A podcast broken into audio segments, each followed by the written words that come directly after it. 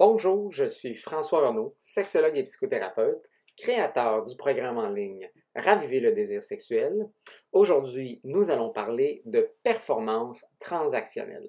Vous êtes en train d'écouter le podcast Raviver le désir.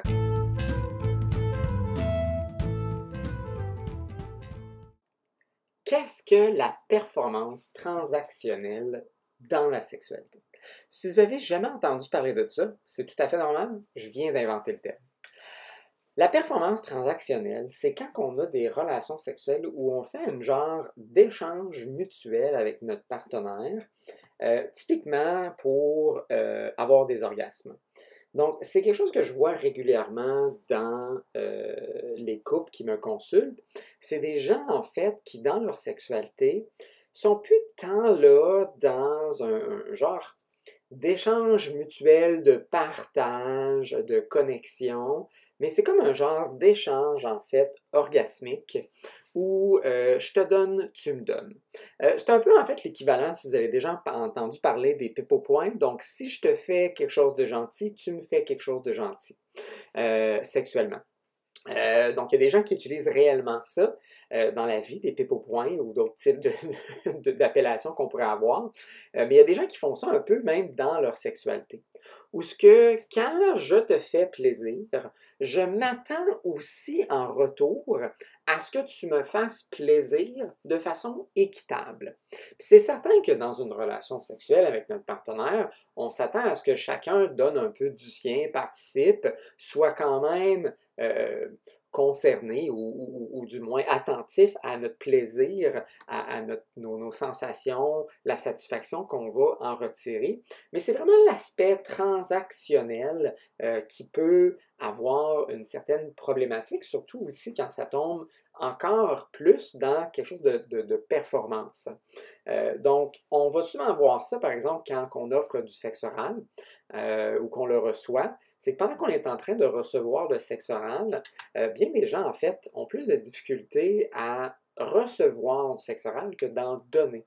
Euh, parce que pendant qu'ils sont en train de le, recevoir, de se faire toucher, caresser, c'est pas peut-être nécessairement du sexe oral, mais ça peut être aussi une, une masturbation, où il y a peut-être un partenaire qui est plus passif, que ses organes génitaux, en fait, ne sont pas nécessairement stimulés, on sent un genre de besoin de redevance.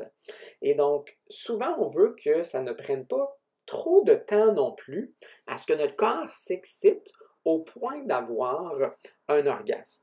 Donc, pendant que je suis en train de recevoir les, caresses buccales ou manuelles de mon partenaire. Euh, est-ce que je suis concentré sur le plaisir, les sensations, les coups de langue? Euh, je regarde mon partenaire dans les yeux, je vois que il ou elle a du plaisir à être en train de, déguster finalement mon corps avec sa bouche ou euh, de, de, caresser, de prendre plaisir avec ses mains? Ou est-ce que j'ai juste l'impression que faut que j'accélère en fait la physiologie de mon corps pour s'exciter plus rapidement parce qu'il ne faut pas que ça soit trop long pour l'autre, parce que ça va devenir plate, euh, parce que peut-être la personne va avoir des inconforts euh, à la mâchoire, va commencer à être fatiguée avec la langue, va avoir peut-être une, certaine douleur même à le faire. Et donc, on a souvent cette impression-là que finalement, je dois comme accélérer en fait euh, mon excitation. Et donc, quand je suis dans ce mindset-là, quand j'ai ce genre de pensée-là qu'il ne faudrait pas que ça dure trop longtemps parce que l'autre est en train peut-être de s'emmerder, ou va éventuellement s'emmerder, ou va se forcer à euh, me stimuler jusqu'à temps que j'aie peut-être euh, mon orgasme. Et là, moi, je suis moins connecté finalement à mes sensations. Je suis moins en train de prendre plaisir à euh, l'échange sexuel, je suis dans ma tête, euh, puis je suis un peu en fait même inquiet ou un peu insécure. Euh, puis d'un fois aussi, on va avoir l'impression que ce qu'on est en train aussi de, peut-être offrir à l'autre, c'est notre orgasme. Puis ce que, je veux dire par ça, c'est que ça, c'est une dynamique parfois qu'on peut voir plus quand les hommes avec des femmes vont faire du sexe oral, mais ça peut être très prévalent des deux côtés. On va aussi le voir dans euh, des couples euh, gays et lesbiennes, où en fait, j'ai pas l'impression que l'autre veut euh, m'offrir en fait du plaisir, n'est pas là pour nécessairement que moi, je sois satisfait ou satisfaite, mais j'ai l'impression que mon orgasme à moi, c'est pour réconforter l'ego de l'autre dans ses habiletés, ses compétences sexuelles. Et c'est là la partie de performance ici, c'est que j'ai l'impression que je ne peux pas vraiment tant profiter en fait du plaisir parce que l'autre est juste en train de gager, évaluer, mind mapper en fait euh, mon excitation pour que eux se sentent euh, bien dans leur peau. Euh, et donc, ce n'est pas un acte altruisme de plaisir à mon égard ou qu'ils prennent plaisir à ce qu'ils sont en train de faire. C'est vraiment le résultat final, ce qui met aussi une pression d'avoir un orgasme ou en fait même, ça peut créer une certaine forme de frustration et avec le temps même du ressentiment, ou ce que même quand je suis dans une position euh, où ce que je devrais être en train de recevoir du plaisir, euh, des sensations agréables, je suis juste en train finalement d'être frustré que mon corps doit réagir d'une certaine façon pour que l'autre soit rassuré.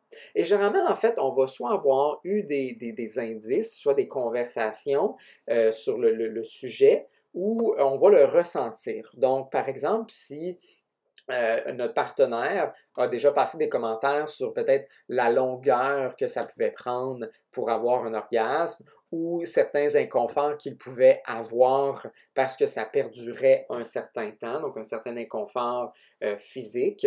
Euh, les femmes peuvent aussi davantage être préoccupées par euh, la senteur et le goûter, en fait, euh, de, leur vulve et de leur vagin. Euh, parce que souvent, les hommes ont tendance à être moins préoccupés par ça. et socialement aussi, on on parle moins souvent de l'odeur et du goûter, en fait, des organes génitaux des hommes, malgré que, euh, pour avoir eu plusieurs rencontres, les femmes aussi euh, peuvent trouver les odeurs et le goûter, en fait, euh, des organes génitaux de leur partenaire dérangeant et moins plaisant dans certaines circonstances. Mais les femmes, typiquement, ont tendance à être plus préoccupées de ça. et donc, souvent, ils vont être préoccupés de, ben là, aime-tu vraiment ça? Est-ce que je, sens bonne? Est-ce que je goûte bonne? tu sais, je veux pas que ça, ça soit trop longtemps. Et donc là, finalement, on est en train de pouvoir recevoir quelque chose, puis on ne reçoit pas. Euh, et donc, le partenaire va peut-être passer des commentaires par rapport à ça, donc la longueur, le goûter, la, la, la, senteur qu'il pouvait avoir, ou des inconforts au niveau de la mâchoire, une fatigue au niveau de la langue. Donc, on a comme cette impression-là de devoir, en fait, euh, se, se, grouiller.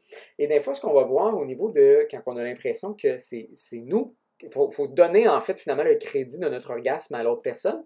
Euh, puis qu'on peut avoir du ressentiment, mais c'est souvent en fait, c'est que le partenaire euh, devient inquiet euh, quand il n'a pas d'orgasme, où il va comme s'efforcer, il va s'acharner sur avoir des orgasmes. Donc parfois j'ai eu certaines clientes qui ont eu euh, qui ont de la difficulté peut-être à avoir des orgasmes et ils le sentent souvent avec des nouveaux partenaires quand ils annoncent, tu sais, moi j'ai de la difficulté à avoir des orgasmes, euh, tu sais, n'as pas besoin de t'en faire, je peux quand même avoir du plaisir, euh, mais ça se peut que ça prenne du temps ou voir que ça soit impossible d'avoir des orgasmes quand je suis avec toi ou par certains comportements sexuels comme le sexe oral ou la pénétration. Et puis là, les hommes parfois se donnent un peu ce challenge-là, ce défi-là de ben moi je vais t'en donner un. C'est juste que tu n'avais pas le bon partenaire, tu n'avais juste pas quelqu'un euh, qui avait les bonnes techniques. Ou au contraire, en fait, ça va peut-être mettre une pression en fait sur le partenaire euh, qui ne se sent pas nécessairement compétent à la base, va peut-être vouloir ou, va éviter en fait finalement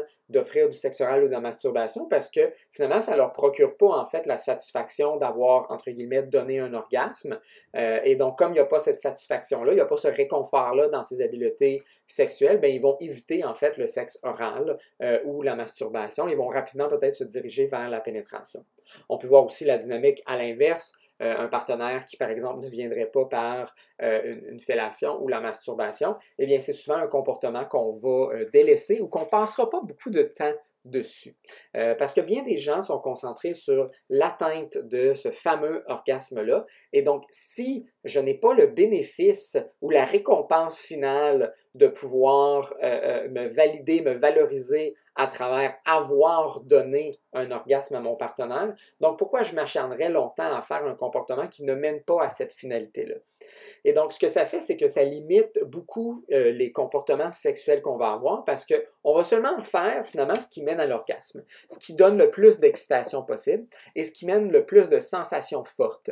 Euh, et donc, tout l'aspect peut-être relationnel de faire du sexe oral, d'être en train de donner de prendre plaisir à donner, de goûter le, sexe de l'autre, de caresser le sexe de l'autre avec nos doigts, ben c'est comme un peu écarté ou rapidement passer à autre chose, peut créer une certaine routine ou une sexualité limitative qui mène souvent à une perte de désir sexuel, non seulement par la redondance peut-être de notre pattern, de notre script sexuel, mais aussi par euh, le, ressentiment qu'on peut avoir euh, de, cet échange avec notre partenaire euh, qui finalement n'est pas satisfaisant. Donc le ressentiment d'avoir l'impression de donner en fait notre orgasme à l'autre ou le crédit de l'orgasme à l'autre, euh, le sentiment de devoir se grouiller pour en avoir parce que l'autre euh, peut s'impatienter ou on peut même le sentir physiquement. Tu sais, des fois, notre partenaire peut nous masturber, nous faire du sexe oral. Au début, ça commence lentement. Là, tranquillement, on sent que ça prend peut-être un peu trop de temps. Et donc là, on sent peut-être un, un, rush finalement, des mouvements plus euh, brusques, plus intenses. Pas dans le but de changer peut-être la stimulation, mais parce qu'on trouve que ce qu'on fait ne fonctionne pas. Donc, on tente d'intensifier finalement la, stimulation. Puis l'aspect plus rough donne cette impression-là que finalement l'autre est en train peut-être de, de, paniquer ou d'être inquiet de ne pas pouvoir donner euh, un orgasme et donc amplifie de façon exagérée et insécure euh, euh, les mouvements, la stimulation. Et donc souvent, ça crée du ressentiment, ça crée de la frustration ou de l'insécurité de ne pas fonctionner correctement ou assez rapidement. Et donc ça fait en sorte que là, l'atteinte de l'orgasme devient encore plus difficile et encore plus longue, ce qui décourage pour les prochaines fois et donc active préalablement en fait une inquiétude euh, durant les relations sexuelles, euh, de pas peut-être potentiellement venir ou encore de retomber dans cette dynamique-là euh, que l'autre va commencer à se sentir incompétent et que on, doit accélérer. Puis des fois, quand on a cette dynamique-là aussi d'échange, de ben, si j'ai un orgasme, il faut nécessairement que tu en aies un. puis c'est là que ça tombe euh, encore une fois, dans une forme de rigidité où ce que c'est plus tant un moment qu'on partage ensemble, c'est vraiment une obligation de faire quelque chose dans la relation parce que je suis redevable. Si tu m'as donné du sexe oral et que j'ai eu un orgasme, mais toi aussi, en quelque part, dans nos relations sexuelles, tu dois en avoir un aussi pour que ça soit, entre guillemets, juste. Euh, mais ce que ça fait, ça, c'est que ça limite finalement ce qu'on peut faire et l'échange, parce que si je n'ai pas le goût peut-être d'aller aussi loin ou, de mettre autant peut-être cet effort-là, parce que cette journée-là, pendant cette relation sexuelle-là, je n'ai pas nécessairement euh, le, goût euh, de faire ça, mais je peux prendre plaisir autrement. Puis que l'autre a de la misère à prendre plaisir autrement aussi, mais finalement, on fait des choses dans la sexualité par obligation, ce qui amène aussi un désintérêt de, ben, si ça ne me tente pas de, m'efforcer autant que ça cette fois-ci, ben, on ne va rien faire du tout, parce que c'est soit rien ou c'est tout. Euh, et donc, on, manque des opportunités d'avoir des rapprochements intimes sexuels euh, qui ne sont pas nécessairement avec orgasme, mais qui ont quand même un plaisir, des, sensations agréables euh, qu'on va en retirer. Et puis, malgré que la majorité des gens vont potentiellement dire c'est pas grave si j'ai pas d'orgasme, je peux quand même en retirer un plaisir. Et c'est souvent la personne qui peut prendre plus de temps peut-être à s'exciter ou avoir un orgasme qui va dire ça.